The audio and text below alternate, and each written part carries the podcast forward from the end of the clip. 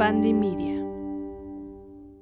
Bienvenidos, bienvenidas y bienvenides a un episodio más de Calientes y Conscientes. Yo soy Shambucio Vainilla y me acompaña como siempre mi queridísimo David Moncada, tu sexólogo de bolsillo, sí, ese que puedes traer en tu bolso, en tu calzón, en tu chichero, para aclararte las dudas que vayan surgiendo, pues, de sexualidad y, e invitarte también, y para invitarte a que escuches esta temporada que nos está quedando bien preciosa o no. Sí, súper, súper hermosa, ¿no? Porque además hoy tenemos a otra invitada que ya ha estado con nosotras y con nosotras que nos escuchan y pues súper emocionados y emocionadas. Y pues como para explorar un poco más acerca de pues un tema que trastoca al menos a mí como todas mis inseguridades sexuales, ¿no? Cuando me preguntaban como ¿por qué estudié sexología? Pues yo solía decir, ay, pues porque quiero ayudar a la gente y acompañarla. El clásico. El clásico, la vieja confiable. O sea, es verdad si hay de eso, pero en esencia es para entender mis propios pedos sexuales y también mis inseguridades. Y pues las sigo teniendo, tengo un chingo de inseguridades. Y por ejemplo, a ti que te veo así en redes y toda sensual, y digo, yo creo que Shan no tiene inseguridades sexuales.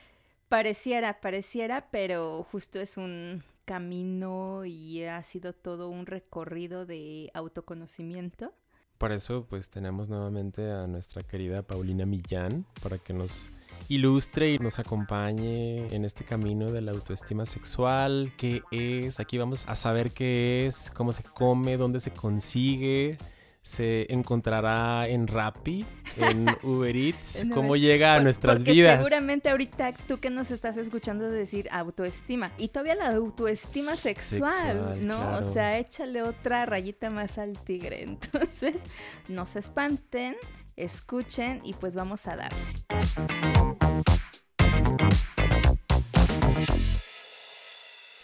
Nuestra invitada de hoy, Paulina Millán, a quien ya tuvimos en la temporada pasada, es directora de investigación en el Instituto Mexicano de Sexología. Es autora de numerosas investigaciones y artículos científicos, miembro del comité académico de distintas revistas científicas internacionales. Productora y conductora de Sexópolis Podcast.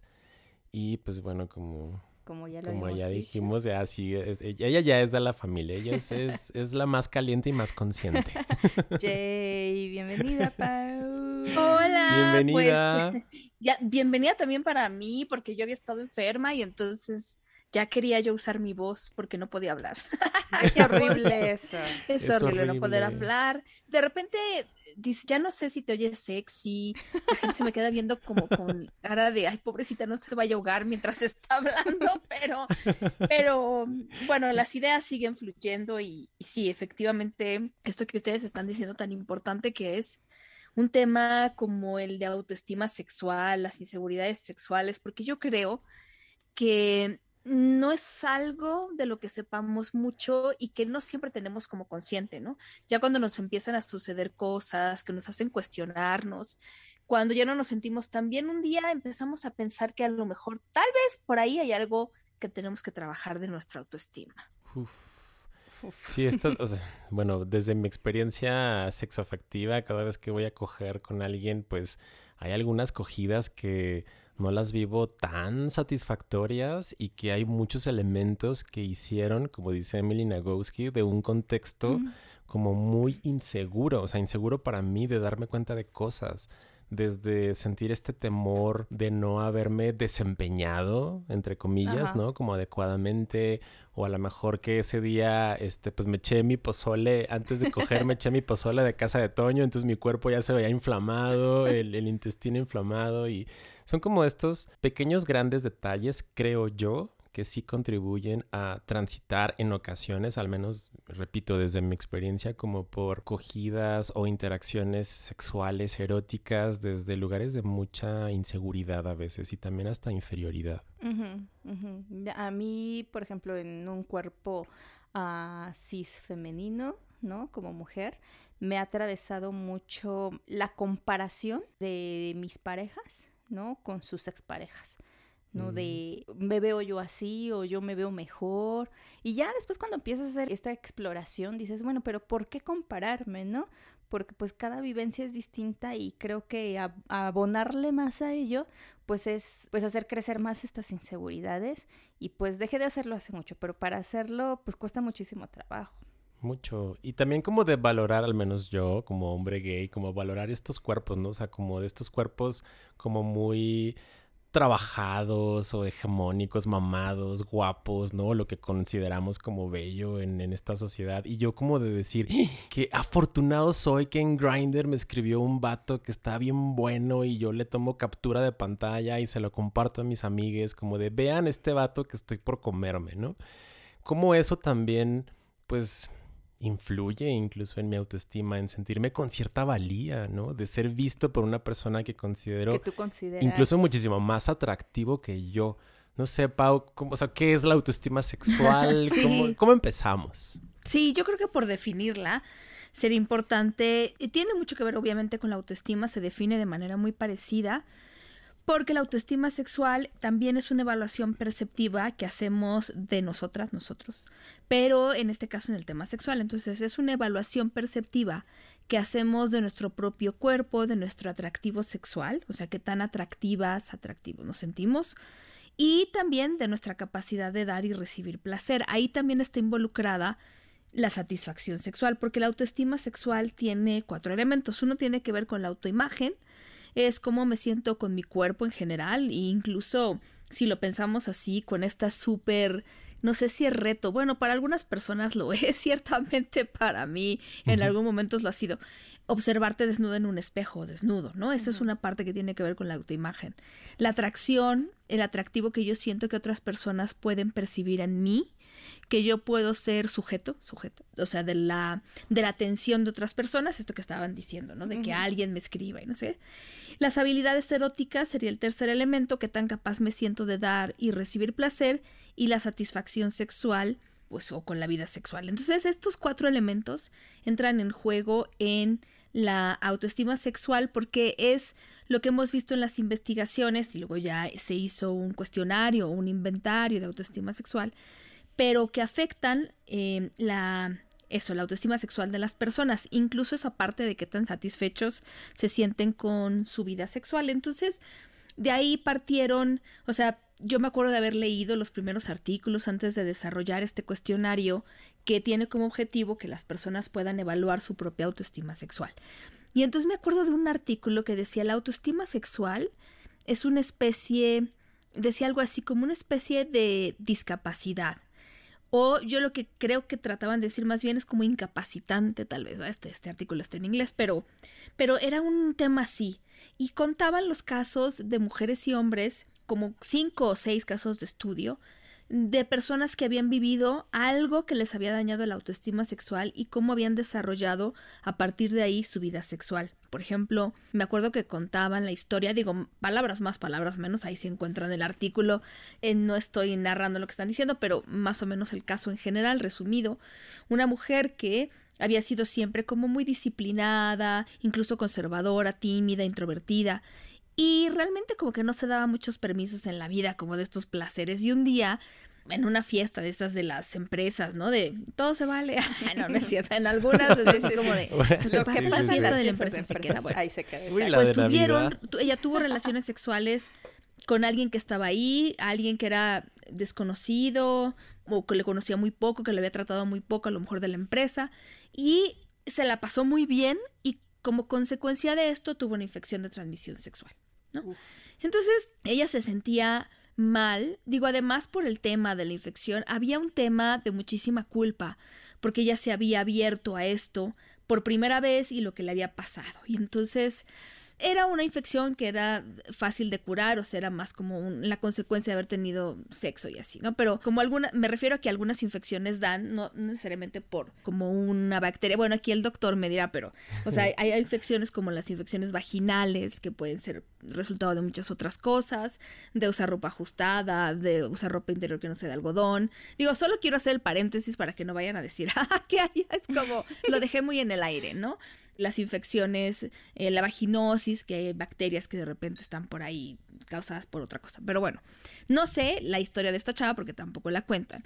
El punto es que a partir de ahí y de darse cuenta de que no, o sea, como que ella asoció el haberse dado permiso de estar con una persona como algo que ella había bajado la guardia en su vida. No sé, el caso es que le afectó y no pudo volver a tener relaciones sexuales durante años, ¿no? O otra persona que también había vivido esta vergüenza por parte de alguien que le dijo cosas. Eso yo, yo me lo he topado mucho. Mucha gente me ha contado esas historias de, es que mi pareja me dijo que yo no sé pues no sé tener relaciones sexuales, que no tengo habilidades, insultos, por eso ya no usamos esas palabras en sexología como frígida, ¿no? Eso de la mm. frigidez. Entonces, estas cosas, para algunas personas, dependiendo de en qué momento de su vida estén, cómo se sientan también con su autoestima en general, con su salud sexual, el conocimiento que tengan de ciertos aspectos también, eh, la inteligencia emocional, etcétera, todo eso porque a lo mejor a una persona le pueden decir que puede sonar muy feo como todos estos ejemplos, pero en ese momento está, no sé, teniendo una red de apoyo, está yendo a terapia, su autoestima está pues en un nivel saludable, por así decirlo. A lo mejor le va a afectar, pero si tenemos a una persona que está con un conjunto de otras cosas, ese comentario de parte de una persona que además es una forma de violencia, me gustaría siempre, o me gusta siempre decir esto, el que yo le diga a otras personas, oye, tú eres horrible, ¿no? Tus habilidades son terribles en la cama. La verdad es que es una forma de violencia y entonces no suma para nada la vida de las personas. A veces yo les digo a la gente que pues esto, ¿no? Somos un espejo y a veces en realidad estas personas, en lugar de decírselo y reconocer como su responsabilidad en esto que es de dos, pues es más fácil como echárselo a otra persona.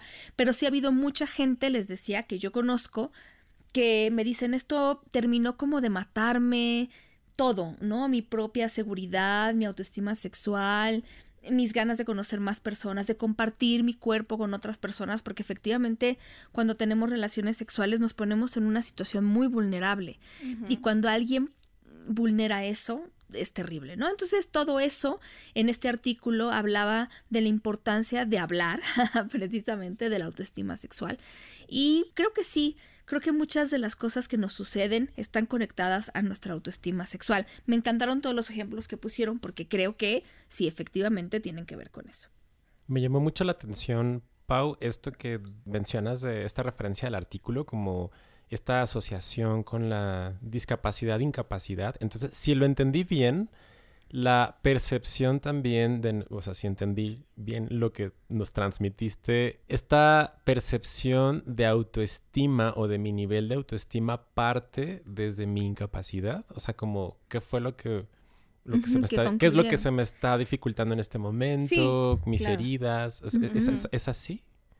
Sí, estos autores lo que concluían es que cuando tu autoestima está dañada puede ser incapacitante, o sea, una auto, mm. autoestima sexual dañada puede ser incapacitante. ¿No? Entonces, esa parte a mí me pareció muy, muy interesante, porque lo que veían en estas personas era, bueno, si a partir de este evento ya me curé, a lo mejor fui al médico, tratamos esta infección de transmisión sexual porque era una infección tratable y después también resulta que, no sé, terminé con la pareja esta que me avergonzó, me dijo cosas muy feas pero el efecto queda. Durante mucho tiempo, muchas personas, cuando han tenido una autoestima sexual dañada, tienen esta situación de, que les es muy complicado retomar su vida sexual. A eso iba el artículo. Pero claro que la autoestima sexual es más que la vida sexual de las personas, ¿no?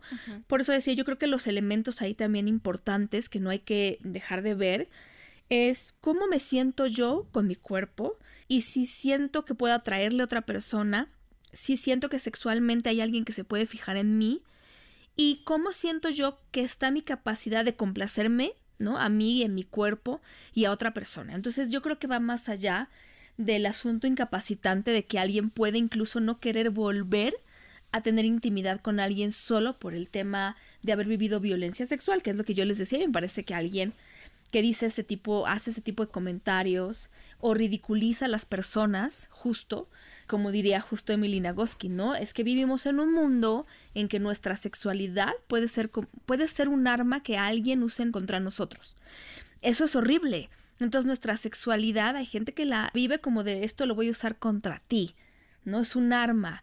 Eh, cuando hay violencia sexual para las personas que la han vivido, esto puede ser algo que dañe mucho nuestra autoestima sexual. Y estamos hablando de estos casos justo por el artículo, pero la verdad es que un nivel de autoestima sexual que no es muy alto, a mí me ha tocado verlo relacionado también con una baja pues sensación de que tienes una vida sexual satisfactoria y algunos otros aspectos que también son importantes. Al final, pues creo que la autoestima sexual, y digo creo porque hay pocas investigaciones todavía, pero está vinculada con otras cosas, con la satisfacción mm, de pareja, con la satisfacción sexual, a lo mejor con la satisfacción de vida, sería interesante también relacionarlo. No he hecho ninguna investigación sobre, por ejemplo, su relación con la inteligencia sexual, pero me parece que eso podría ser así como también muy importante. Yo hice por ahí un cuestionario que hablaba de inteligencia sexual, entonces todo eso, la verdad, y esto que decían ustedes a mí me parece muy importante. A ver, la autoestima sexual perfecta, en mi opinión, no existe. Cuando yo estaba haciendo, digo porque ya hablamos de la autoestima dañada, pero la autoestima sexual perfecta yo no creo que exista. Haciendo esta investigación, de verdad yo no me topé con alguien que me diga es que todos los días me siento a tope con mi sexualidad. Todos los días me levanto teniendo una relación perfecta con mi cuerpo. Nunca he dudado de mis habilidades eróticas. Nunca he tenido ganas de mejorar mi vida sexual. Nunca me he preguntado si esa persona que me gusta, que me escribió esto, ¿no? O sea, que, que, que si realmente, pues, estaré a la altura nadie me ha dicho que lo vive al 100 y que todos los días lo vive al 100. Yo creo que las personas pues tenemos una autoestima que va fluctuando y que hay ciertas cosas que le afectan, como les decía, a lo mejor lo que una pareja nos puede decir que es muy hiriente, habrá alguien que le duela, pero lo pueda sacar adelante porque a lo mejor está yendo a terapia, tiene inteligencia emocional, pero habrá otras personas que les pueda más. Entonces, para mí, el objetivo de la autoestima sexual y conocerla es saber cómo podemos ir trabajando cada uno de estos rubros para poder mantenerla saludable y estar bien atentas a en qué momento cualquiera de estas cuatro áreas puede estar viéndose pues afectada, ¿no? Por cuestiones de la vida. A lo mejor hasta una depresión que no tiene nada que ver aparentemente con nuestra sexualidad está, no sé, cómo afectándonos, ¿no? Y a mí me llega, yo todos los jueves, aquí lanzando el comercial, todos los jueves en mi cuenta de Instagram de arroba sexólogo de bolsillo lanzo una cajita de preguntas, de sex preguntas, y lo, lo nombro Ponme la duda. Haciendo alusión a Ponme la dura, por si había la duda. Y me llegan, me suelen llegar como varias preguntas que están muy atravesadas por la autoestima, ¿no? Como, ¿cómo le puedo hacer para querer más mi cuerpo? ¿Cómo le puedo hacer para vincularme sexo efectivamente con otra persona? Porque tuve tal experiencia que me marcó, ¿no? Ahorita que decías, Pau, de, pues habitamos, o sea, el espacio sexual es un espacio de muchísima vulnerabilidad, ¿no? Y hay algunas estadísticas que hablan de que la satisfacción sexual o, los indicadores de estas estadísticas eh, consultado, pues que no están incluidas necesariamente como la técnica o la frecuencia coital o masturbatoria, sino más bien las personas que participaron en esas encuestas dicen haber sentido mayor satisfacción sexual cuando se sintieron que ocuparon espacios de comodidad, de confianza, de seguridad, en donde pues estuvo atravesado por el buen trato, respeto y no se sintieron obligadas, obligados, obligadas a realizar alguna práctica. Y también me hace pensar en la importancia de crear esos espacios, de que a veces no somos tan conscientes y lanzamos palabras o frases que sí pueden ser recibidas de forma hiriente y no sabemos de qué manera van a marcar a las personas. Digo, entiendo que quizá en esencia no es nuestra responsabilidad el cómo la persona la va a recibir, porque también tiene que ver como con su historia de vida. Sin embargo, es como creo que cada vez podemos ser un poco más conscientes de lo que nos sucede, ¿no? O sea, como ahorita que también decías de, bueno, pues nadie, ni ninguna persona tenemos la autoestima perfecta, la autoestima sexual perfecta. O sea, hace, les voy a contar algo muy íntimo porque me gusta contar mis intimidades. Entonces, hace algunas semanas, pues cogí con un güey y estábamos ahí dando, estábamos cogiendo penetración, pues él me estaba penetrando. Y en cuanto cambiamos de posición, el condón estaba manchado con un poquito de sangre. es algo que me parece un tanto común en mis prácticas sexuales anales, dependiendo de la intensidad, de la lubricación, de la duración, de la penetración, etc. Y yo, o sea, cuando él se para y ve el condón y dice, hay sangre, pues yo, o sea, me asusté porque dije, verga, o sea, el pinche sangradero, hemorragia rectal o qué está pasando. Entonces me acerco y bueno, pues veo como un manchado combinado con lubricante, como muy tenue, o al menos para mí muy tenue. Y le dije, ah, es sangrado. O sea, le dije, es un sangradito. Pero yo como de lo más normal, ¿no? Entonces yo sentí que cambió el ambiente, él perdió la erección o no la mantuvo tan, o sea, como suficiente o con la suficientemente dura como para mantener una práctica con penetración y sentí que el ambiente fue raro, yo me sentí incómodo y así quedó, ¿no? Como que pues, se fue a su casa y gracias por la experiencia y así. Y al día siguiente me manda un mensaje y me dice, oye, es la primera vez que me pasa que alguien sangra en el sexo anal. ¿Todo bien con eso? Yo estaba muy vulnerable porque yo estaba como de verga, o sea, como que lo que para mí era un tanto común, como que de repente esa pregunta de todo bien con eso, la sentí muy... Invasiva. Pues invasiva, o sea, claro, le puse un tono porque fue en realidad mensaje de texto y me sentí muy vulnerable como en, mi salud sexual incluso, como de, ¿será que algo sí me está pasando? O sea, ¿será que sí tengo algo? Y cómo el sentir que mi salud se vulnera y como esta salud vulnerada o esta sensación de salud vulnerada y particularmente algo que tenga que ver con una práctica sexual es como de, entonces ya no podré seguir, o sea, ya, ya no podré tener prácticas sexuales anales, ¿no? Entonces, ¿qué voy a hacer? ¿Voy al doctor? ¿No voy al doctor? ¿Y por qué este güey me está preguntando? Y como de, y entré como en un viajezote como de, ¿será que me está preguntando porque tiene un interés genuino de conocer mi salud del culito? ¿O será que él tiene un tema muy personal con los fluidos en general, ¿no? Entonces, pues ya no le volví a buscar, ya él tampoco me volvió a buscar, entonces ahí sí sentí que mi autoestima sexual pues bajó, ¿no? Como de ya no estoy sano, entre comillas, no sé qué me está pasando y sentí como muy amenazante su pregunta. Entonces, pues a partir de ahí, como las siguientes cogidas anales, como que yo revisando así a ver si no había sangrado, si no me estaba yo desangrando, cada vez que cagaba, revisaba todo así. Y ya ni disfrutabas. Y ya no, ajá, mi, mi mente estaba en otro espacio y justo como no conectaba tanto con el goce, con el disfrute y sobre todo como de cómo lo va a tomar la otra persona. Entonces, sí fue como incluso como hasta de sentirme, o sea, sentir que la otra persona me veía como insano, o sea, como muy Exacto, raro. es lo, es lo que te iba a decir, o sea, yo me hubiera sentido así como de, a ver, ¿es genuino tu interés en mí o es porque ya te dio paranoia? Claro. ¿No? Como algo así. Claro, seguro estabas pasando por una mala racha porque yo te conozco, sé que tienes una autoestima sexual saludable. Pero claro, si estamos pasándola mal y luego te enfermas o lo que sea, ya estás por el suelo, ¿estás de acuerdo? Y luego llega alguien y también, o sea, te da como temas para abrir esas inseguridades, ¿no? O sea, a mí llega, por ejemplo, hay veces que, por ejemplo, en fotos que subo eso, pues no falta la banda troll, ¿no? De estás gorda y no sé qué, y comentarios que quizá antes me hubiesen provocado algo, pero hoy nada más me dan risa, o sea, gorda, así de gorda te la pongo más bien y no quieres decirlo, ¿no? O sea, como... Claro, claro.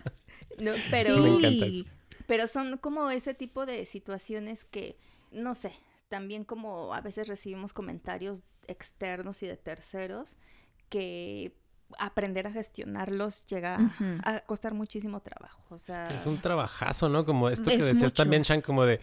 Ok, esta diferenciación es como de otro nivel, ¿no? O sea, como de esto es tuyo y esto es mío. Tu relación, o sea, tu relación con tus fluidos es tuya y pues, mi relación con mi culo es mía. O sea, o sea, para mí puede ser normal que bajo ciertas cosas, a cierto tipo de prácticas pueda sangrar un poco.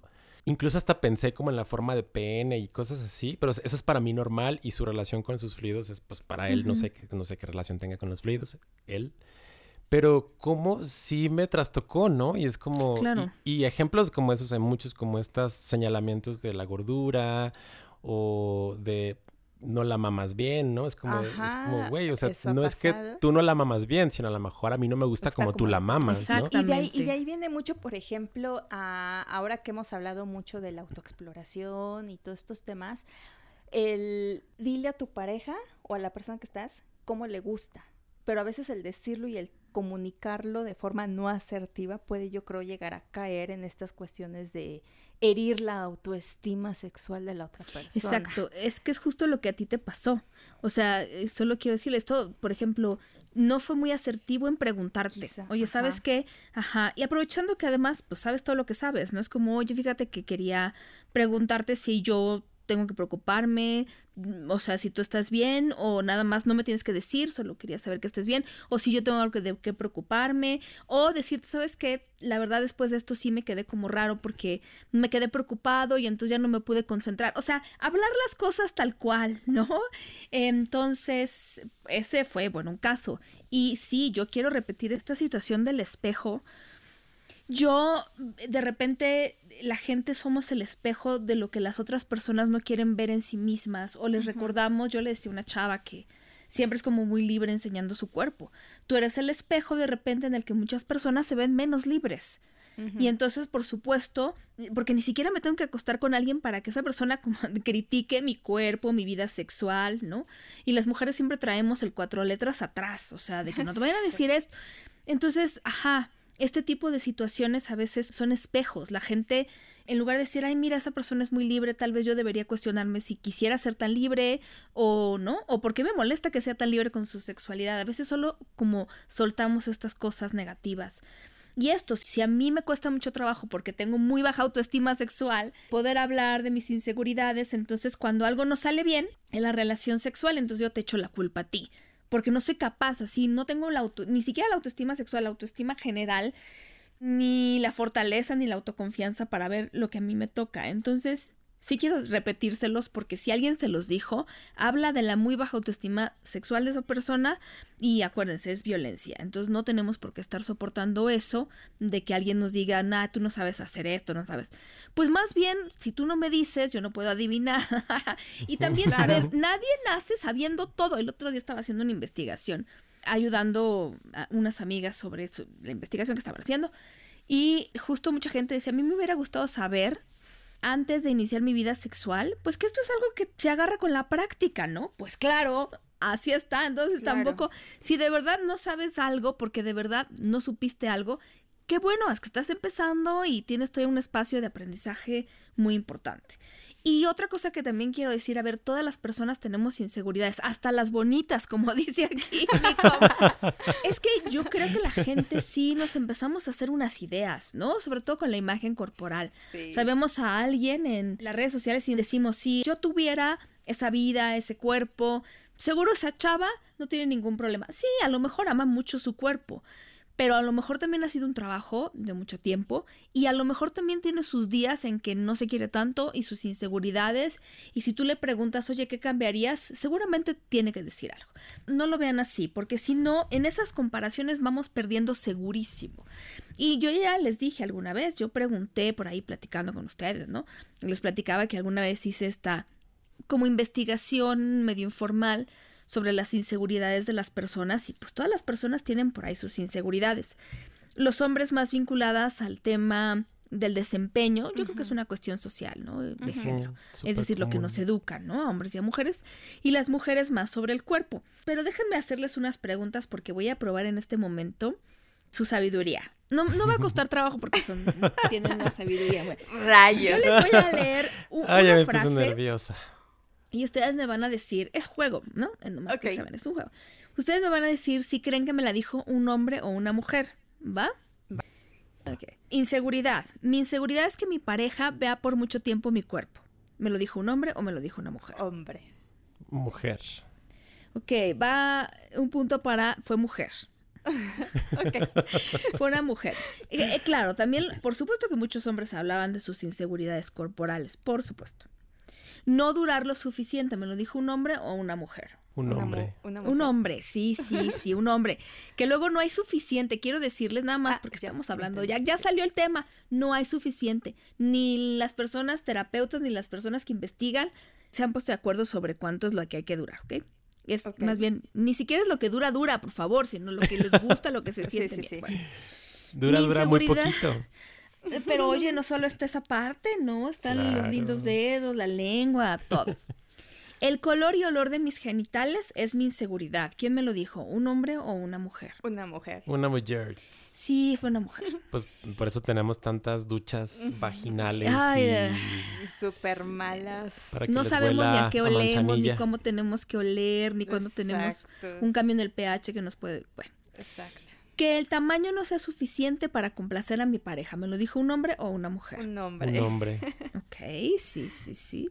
Y mi inseguridad es no satisfacer a mi pareja. ¿Eso me lo dijo un hombre o una mujer? Un hombre. Ah, sí, un hombre, también voy por un hombre. Sí, y también me lo dijeron las mujeres. me lo dijeron los hombres y las mujeres. Ahora, yo lo veo muy empatado, entonces les voy a dar dos oportunidades más. ok. No, bueno, a ver, no aguantar, me lo dijo un hombre o una mujer. Un hombre. ¿No, ¿no aguantar? Sí, no aguantar. Un hombre. Un hombre, sí, claro. Mi cuerpo de nadador, nadadora, nadadore, nada por aquí, nada por allá. ¿Una mujer? Una mujer. Una mujer. Una mujer. Es, que fíjense cómo va mucho. A ver, ahorita les explico, pero antes, dos más, dos más. Estas están más. Échale, échale. Venga, venga. No disfrutar al máximo y no divertirme. Una, mujer. Ay, qué padre. No, ninguno.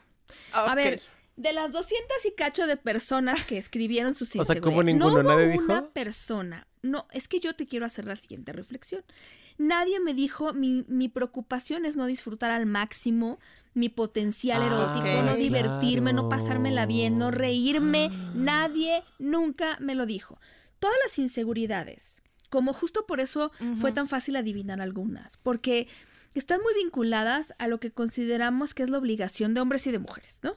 Las mujeres vernos muy guapas, ser muy sensuales, complacer, saber sexo oral, porque eso yo no importa. Ser multiorgásmicas, todo eso, ¿no? Que viene a Ahora las nuevas, como que las nuevas tareas, ¿no? Como que los, no sé, las nuevas metas sexuales.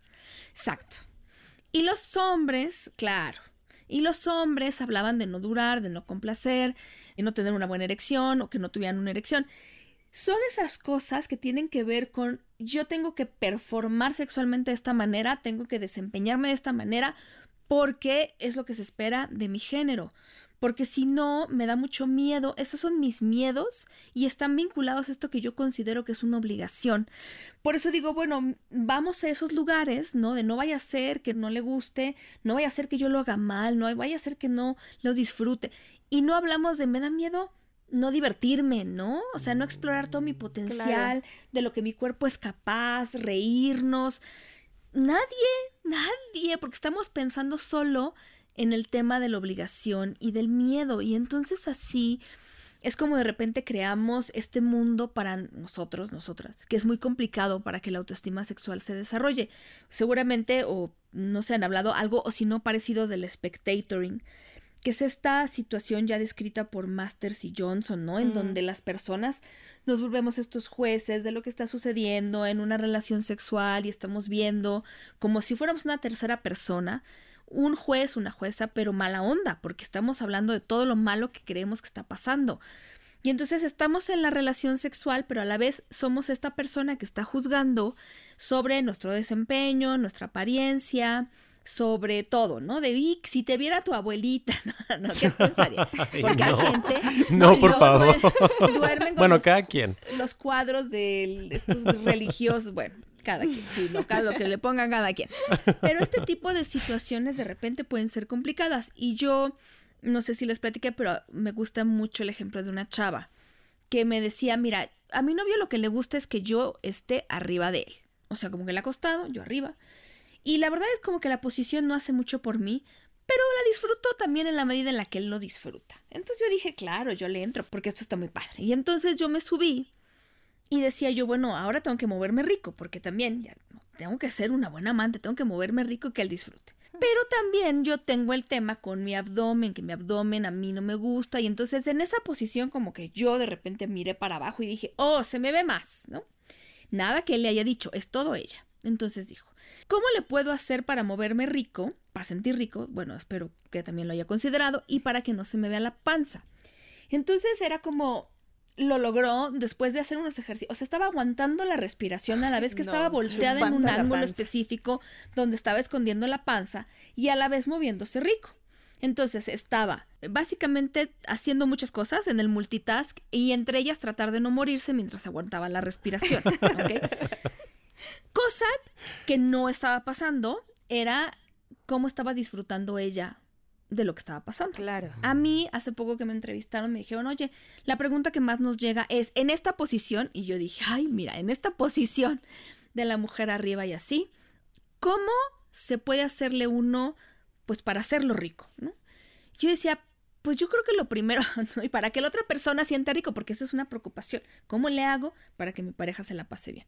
Entonces mi primera pregunta es, a ver, ¿tú te la estás pasando bien? Porque si tú no te la estás pasando bien y si tú no estás sintiendo rico, bien difícil va a ser que la persona sienta rico, porque ni siquiera estás conectando. Bueno, a esta chava le pasó, estando en todo, menos con la persona con la que tenía que estar, sintiendo lo que tenía que, o sea, las sensaciones de su cuerpo desconectada y desconectada de la persona. Él lo empezó a notar y dijo, yo creo que no le gusta mucho el sexo. Ya sabes, ¿no? Empezó a pensar, a lo mejor ya no le gusta. Y el de no le gusta, no le estoy gustando. Porque lo interpretó como diferencia de su parte, como de, o sea, la veo que está pero no está. Como, ¿no te ha pasado que, que platicas con alguien y dices, ¿dónde se fue? ¿No? Así. Y ella como él ya no la buscaba, también empezó a como a sentirse mal. Total que eso terminó. Habían dejado de tener relaciones sexuales por meses, ya estaban a punto de terminar y todo, todo por el abdomen. bueno, no por el abdomen, pero porque no estamos en esa sensación. Y entonces, mm, algo que me decía una chava que a mí me ha servido también, me gustó mucho que ella lo platicó en, en algún taller que di sobre autoestima sexual. Y yo también dije, a mí me pasó lo mismo en su momento. Me dijo, yo tengo muchas inseguridades con mi cuerpo. Digo, ya vamos a empezar con algunos tips para que sirva, ¿no? Y ella decía, pero yo he aprendido a interrumpir esos juicios cuando estoy teniendo relaciones sexuales. Porque en ese momento me permito sentir, me permito relajarme, me permito liberarme y tengo el resto del día, la semana, el mes y lo que sea para poderme a lo mejor recordar de todas esas cosas que me gustaría cambiar o que de repente me atacan en las inseguridades, ¿no? Pero en ese momento las interrumpo porque me permito estar y me permito disfrutar. Eso puede ser un pequeño ejercicio que vayamos haciendo, como tratar de irlas interrumpiendo, el famoso mindfulness, cómo le puedo estar para estar en el momento. La respiración, la concentración, todo eso es importante para poder estar en el momento y no dejarme ir por esas inseguridades. La cantidad de personas, sobre todo hombres, que me dicen, yo le digo piropos a mi pareja y mi pareja básicamente me dice que cómo le gusta lo que ve si está horrible, ¿no?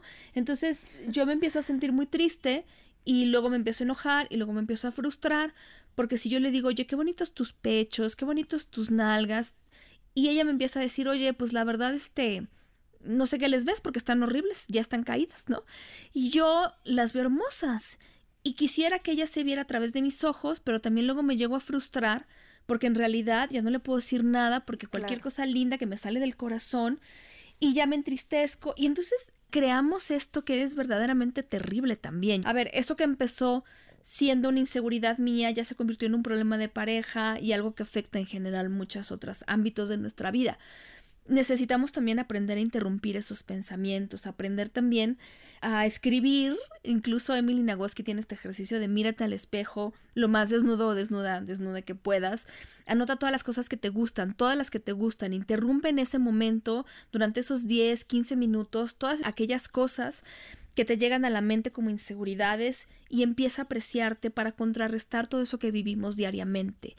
Aprende también a entender cuál es tu papel en tu deseo sexual. No solamente es lo que haga tu pareja o deje de hacer.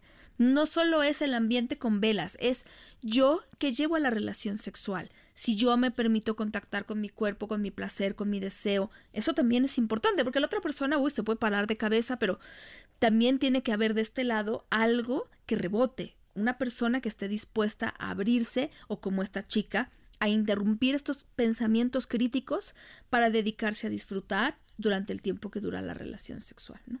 Yo conecto esto que sumas de interrumpir pensamientos, me parece un gran tip, como interrumpir pensamientos, porque, por ejemplo, yo trabajo mucho en sexoterapia como trabajamos en algunos momentos como mucho con los pensamientos, ¿no? Y darle la categoría de pensamientos al pensamiento. Esto que estás teniendo es un pensamiento y no necesariamente significa lo real, ¿no? Es como de... Me hizo conectar con otras experiencias en las que, o sea, no sé si a ustedes les ha pasado que, no sé, cuando despierta una en la intimidad de la mañana siguiente, ¿verdad? Que es como de... Verga, a veces puedo decir cómo fue que cogí con tal persona hablando en un contexto en el que decidí de manera voluntaria, en el que por la razón que haya sido conecté y me sentí atraído hacia esa persona y terminamos en la cama. Entonces, yo a veces creo que todas estas percepciones que podemos llegar a tener sobre el cuerpo, que yo a veces me digo a mí mismo, güey, sea, son como excusas pendejas, ¿no? O sea, de, ay, tiene una joroba, o ay, este, tiene los dientes chuecos, ¿no? O sea, como cuando se trata de interrumpir los pensamientos para entregarnos a sentir, lo demás vale madre. O sea, porque somos dos o más cuerpos que estamos ahí estimulándonos y sintiéndonos y entregándonos a la experiencia de sentir y de conectar a partir de los sentires que la panza, los dientes chuecos, la joroba, eh, todo lo demás, o sea, pasa a segundo, tercer, cuarto plano al menos en algunas de mis experiencias, ¿no? O sea, de que al día siguiente les digo en la intimidad de la mañana es como, híjole, puedo utilizar cualquier, o sea, también me cacho como utilizando cualquier, voy a decirlo entre paréntesis, defecto corporal de la otra persona como para ya no volverle a ver, ¿no? Pero ese ya es otro tema que yo me llevo a mi propia terapia. Pero es tuyo. Pero es como tenemos esta capacidad de sentir y también por otro lado me parece o sea, una capacidad de sentir que nos puede permitir entregarnos a las experiencias. Y por otro lado, pues también están todas estas exigencias que hemos venido hablando, como exigencias corporales, ¿no? Y, que de repente, no sé si nos estés escuchando o incluso para mí mismo, pareciera que ciertos aspectos de autoestima sexual son inalcanzables cuando no se tiene un cuerpo que es como mayormente validado socialmente, ¿no? O sea, ¿cómo le hago con un pene de un tamaño que no es el que mm, yo quisiera tener? O cómo le hago para alcanzar esta autoestima sexual cuando pues mi cuerpo es diferente a los delgados que veo en Instagram, ¿no? Y que muy probablemente no va a ser así, ¿no? Entonces, o sea, como el quedarnos en esta potencialidad futura corporal que a lo mejor no vamos a tener. Entonces, ¿cómo le hago? Digo, sé que nos diste algunos tips, ¿no? Y son súper valiosos, pero es como, ¿cómo le hago entonces para alcanzar cierta autoestima sexual si toda la vida me han dicho que mi cuerpo no es el correcto? Sí, te doy este tip y ahorita. Yo algo que a mí me gustaría mucho que hiciéramos es tratar de averiguar con qué ojos nos estamos mirando y de quiénes son las palabras que nos estamos diciendo. Por ejemplo, ¿no? Yo me miro al espejo y digo, no, no, no, no, no, es que este, mis manos, mis pechos, mi pene, ok, todo esto que me estoy diciendo, ¿de quién es este discurso? Fíjense, hay algo que pasa muchas veces con las personas adultas. Y esto la gente que se dedica a la psicología infantil lo sabe. El lenguaje exterior o externo de los las adultas se transforma en el lenguaje interno de los niños y niñas. Es decir, si yo empiezo a criticar algo de estas personas, de otras personas, los niños de repente se lo integran. Yo no saben la cantidad así eh, me toca hablar más con mujeres porque estos talleres de autoestima sexual por ahora han sido como más con mujeres por ciertas circunstancias.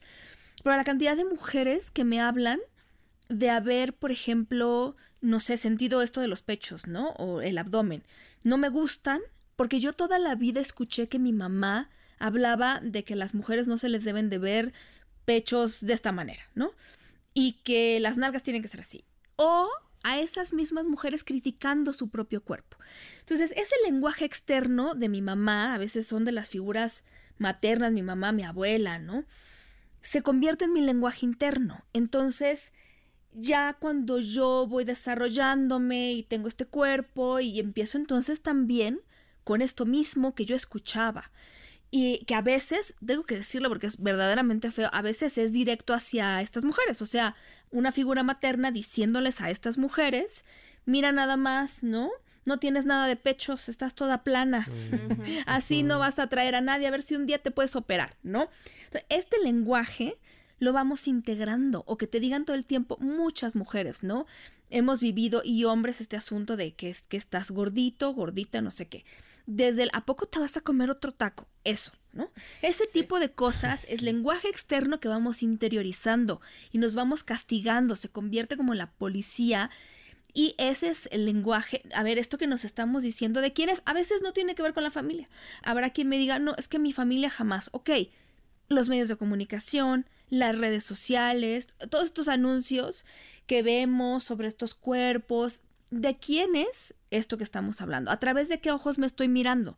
Si no son los ojos de una persona que en mi familia criticó todo esto, a lo mejor son los ojos de las redes sociales, de estos cuerpos como más normativos, ¿no? De lo que parece que tiene que ser la belleza. Esos son esos ojos y este discurso. Hay que analizarlo, porque entonces hay que emprender a separarlo si no, seguimos siendo estas otras personas, estos jueces que pasaron directamente a odiar este cuerpo con el que podríamos desarrollar una nueva relación, que ya sea a partir de la propia exploración, de lo que sabemos que nuestro cuerpo puede hacer por nuestro placer, porque el cuerpo es el instrumento del placer, de todos los placeres. Entonces está ahí para algo, aprender a apreciarlo, aprender a ver otras formas de cuerpo, otras formas de órganos sexuales. Entonces, esto, analizar de quiénes son estas palabras y por qué estamos permitiéndoles dañarnos. Porque hay gente que tiene una conciencia muy, ¿cómo decirlo? Interesante, muy aterrizada, muy profunda incluso, del daño que estas palabras han hecho en su vida. Y sin embargo, seguimos permitiendo que nos hagan daño. Entonces, ¿cómo le puedo hacer? Si es un acompañamiento terapéutico, digo, también se vale, pero ¿cómo le puedo hacer para empezar a deslindarme de esto y dejar de permitirle a las personas que me sigan hiriendo? Las personas que alguna vez me hirieron, esta pareja que me dijo que yo no sirvo en la cama, va a ser este mismo discurso que yo diga no sirvo y entonces lo voy a integrar y va a ser este discurso que ni siquiera es mío, sino que ya me creí. Entonces es un análisis que lo único que tiene es resultados positivos. Porque puede ser muy doloroso el camino, pero yo creo que el autoconocimiento siempre es un buen camino. O sea, al final vamos fortaleciendo la autoestima, vamos fortaleciendo la propia relación con nuestro cuerpo, con nuestro atractivo sexual. Tantas personas que recibieron estos consejos de no, que no se te note mucho, no muy escotado, este, sube, no, porque la gente te va a ver y el atractivo, no vayas a llamar la atención. Hay, hay personas que han tenido estas parejas, ¿no? De Ah, no te pongas loción para no llamar la atención. Y entonces eso se vuelve nuestro lenguaje interno, ¿no? Muchas parejas que son violentas nos han dicho, oye, tú sin mí no serías nada. ¿Quién te va a querer? ¿Quién te va a querer si no soy yo? Porque yo todavía te estoy haciendo el favor. Entonces, fíjense, cómo podemos desmenuzar esto, porque no nacemos así, ¿eh? No nacemos poniéndonos frente a un espejo y diciéndonos ya, es natural que nos... No, esas son cosas que vamos adquiriendo, entonces, ¿cómo le podemos hacer? Primero, para no odiar también eso, es parte de nuestra narrativa sexual. Esa fue la familia que tuvimos, la pareja que me tocó y la violencia que viví y, como dice Milina Goski, hoy estoy aquí. Hoy estoy aquí y a lo mejor todas esas cosas que se fueron acumulando en el camino, pues yo creé también unas propias barreras que sirvieron para protegerme de esa violencia y de todo eso.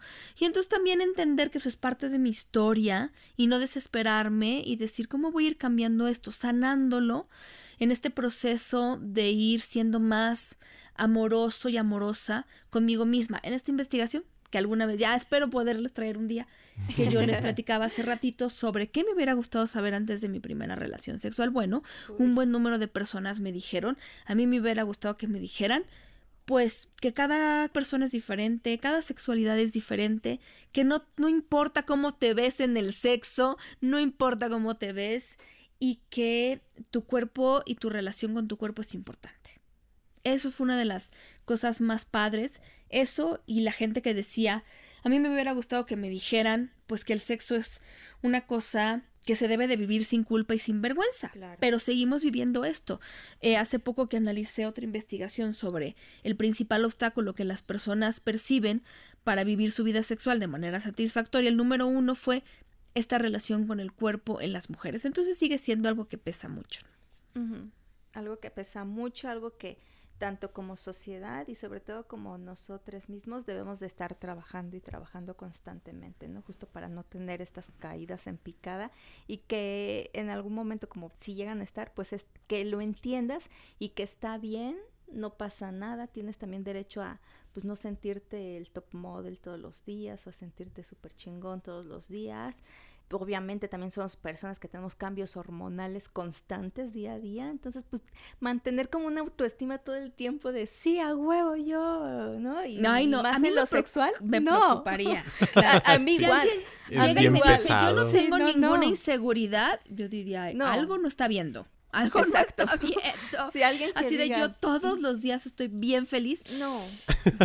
no. Yo cuando veo en las descripciones de las aplicaciones de ligue, busco personas seguras de sí mismas y yo, uff, no. Descartado. Es que eso es, eso es muy sexy, pero fíjate, yo te lo iba a decir también hace rato, que bueno que me recordaste.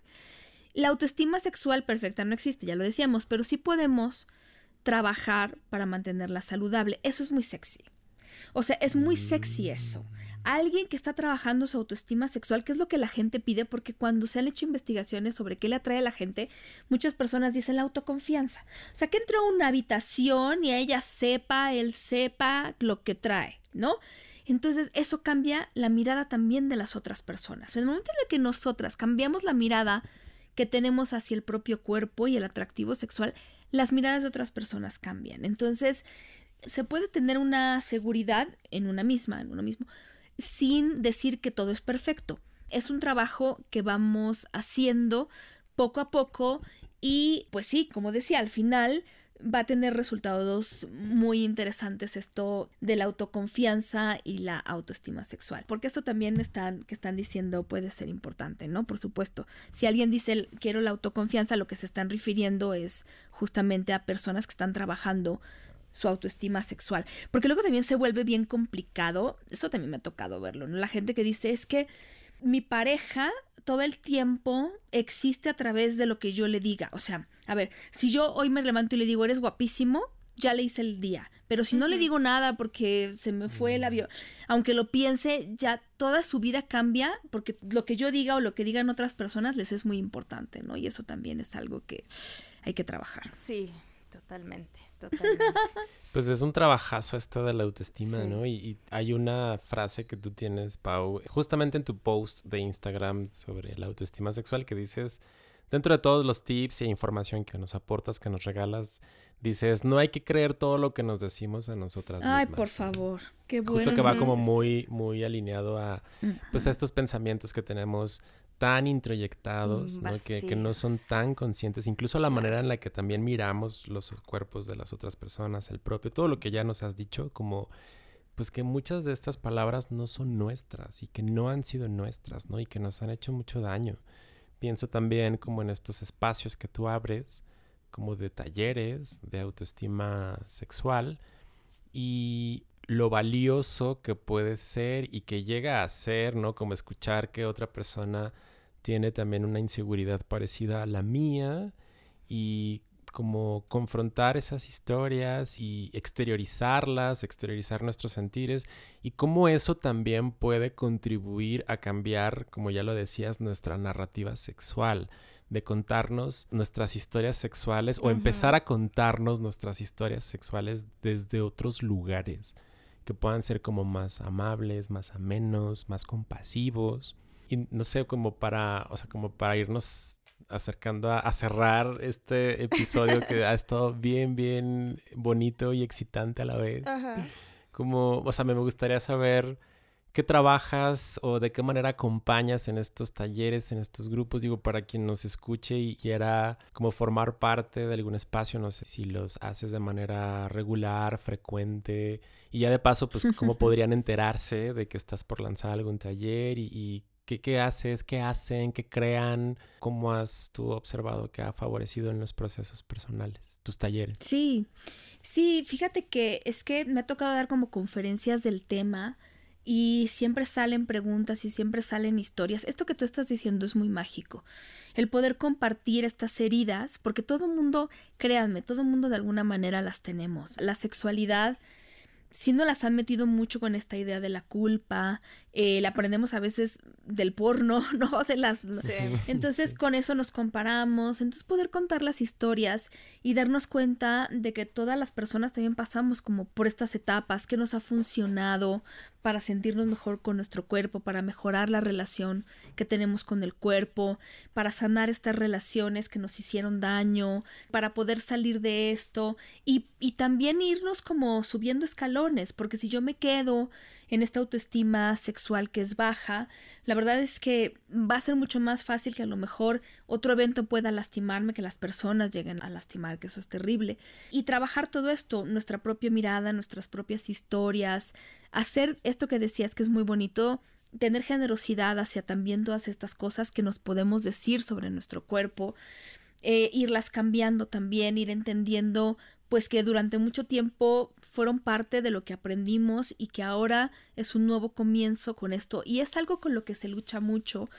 Y está bien, miren, yo creo que, y ahora que hablábamos también de alguien con autoconfianza, es muy complicado, o sea, esto del body positive que ahora se habla mucho, que yo creo que en algún momento esperemos que se vuelva body neutrality, o sea, la neutralidad corporal, no se trata de todo el tiempo estar súper positivos con el cuerpo porque también me acuerdo de una chava que decía, me siento muy mal porque yo me dedico a hablar de pues de body positive y a decirles a las mujeres que se quieran, pero la verdad es que yo tengo unos días en que me odio, ¿no?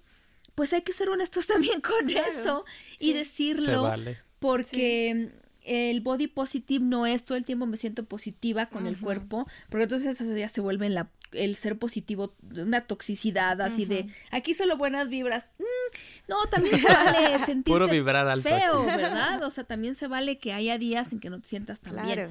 Entonces es el body positive, es decir, quiero, o sea, reconstruir esta relación con mi cuerpo, sentirme bien con mi cuerpo y estas chavas que están hablando de body positive también tienen sus momentos, pero justo lo que queremos es contar nuestras historias y decir, a veces me he sentido en esta parte insegura o insegura y a partir de abrir esto y decir hay otras formas de cuerpo y anatomías y hay una diversidad impresionante de todo esto, de prácticas sexuales, de gustos sexuales, no hay una sola manera de tener una buena relación sexual, hay muchas, no hay una sola manera de tener un desempeño padrísimo, hay muchos, entonces esto, contar estas historias forma parte del body positive.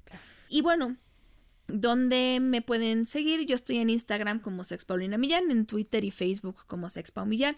También tengo un podcast que se llama Sexópolis, está en todas las plataformas y por ahí también hemos hablado de infinidades de historias, ¿no?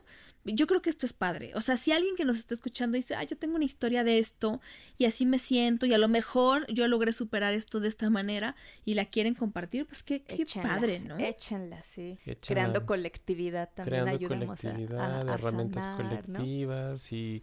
O sea, creo que también muchos procesos de sanación son logros colectivos. Claro. O sea, como muchos procesos de sanación corporal, el cómo vamos también construyendo otro tipo de relaciones, de modelos sexoafectivos, de ver al cuerpo, de posicionarnos incluso políticamente, todo eso son también, son logros colectivos. Y sigamos hablando, digo, aquí lo decimos también constantemente, lo dices tú también en tu podcast, por favor escuchen Sexópolis, está maravilloso todo el contenido que generan tú y John. Saludos a John. Besitos en el pedorro, consensuados a John. Y pues algo, algo que quieras, algo más que quieras compartir con tu audiencia de Calientes y Conscientes, Pau. Pues fíjate que ahora justo yo he dejado un link, ¿no? Que tiene, está ahí para poder, pues no sé, como que ustedes contesten el cuestionario y les dé por ahí un resultado si quieren saber cómo está su autoestima sexual, puede ser una manera de empezar. Eh, digo, si ustedes quieren contestarlo, es una, al final, es una autoevaluación y a lo mejor si están pasando por un momento complicado y hacen el test y entonces resultó que pues tuviste un menos autoestima de la que tú pensabas, pues siempre hay oportunidad de mejorarla.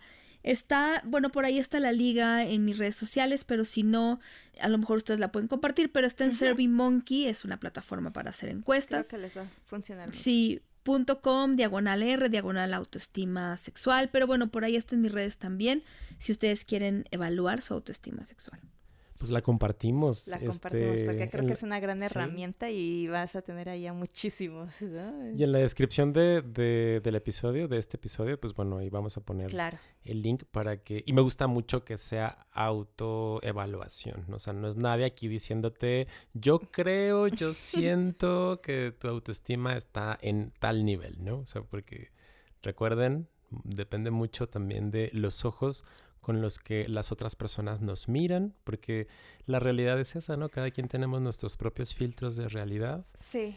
Y pues qué mejor que lo hagas de manera como autónoma, ¿no? Que, y que te descubras y bueno, pues que te acerques a las redes de Paulina, a nuestras redes también. Y pues sigamos construyendo colectividad para empezarnos a contar historias sexuales diferentes. Uh.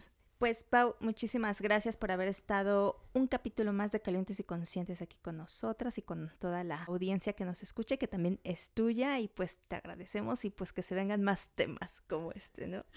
Gracias, seguro porque eh, Paulina Millán es un referente de investigación en sexualidad en México, Latinoamérica y el mundo. Oh, sí generas una cantidad de conocimiento y de información increíble, ¿no? Como yo admiro mucho esta capacidad exploratoria que tienes desde la curiosidad de querer saber cómo las personas vivimos y sentimos nuestra sexualidad y cómo a partir de ahí pues nos aportas todos estos conocimientos que son producto de tus investigaciones.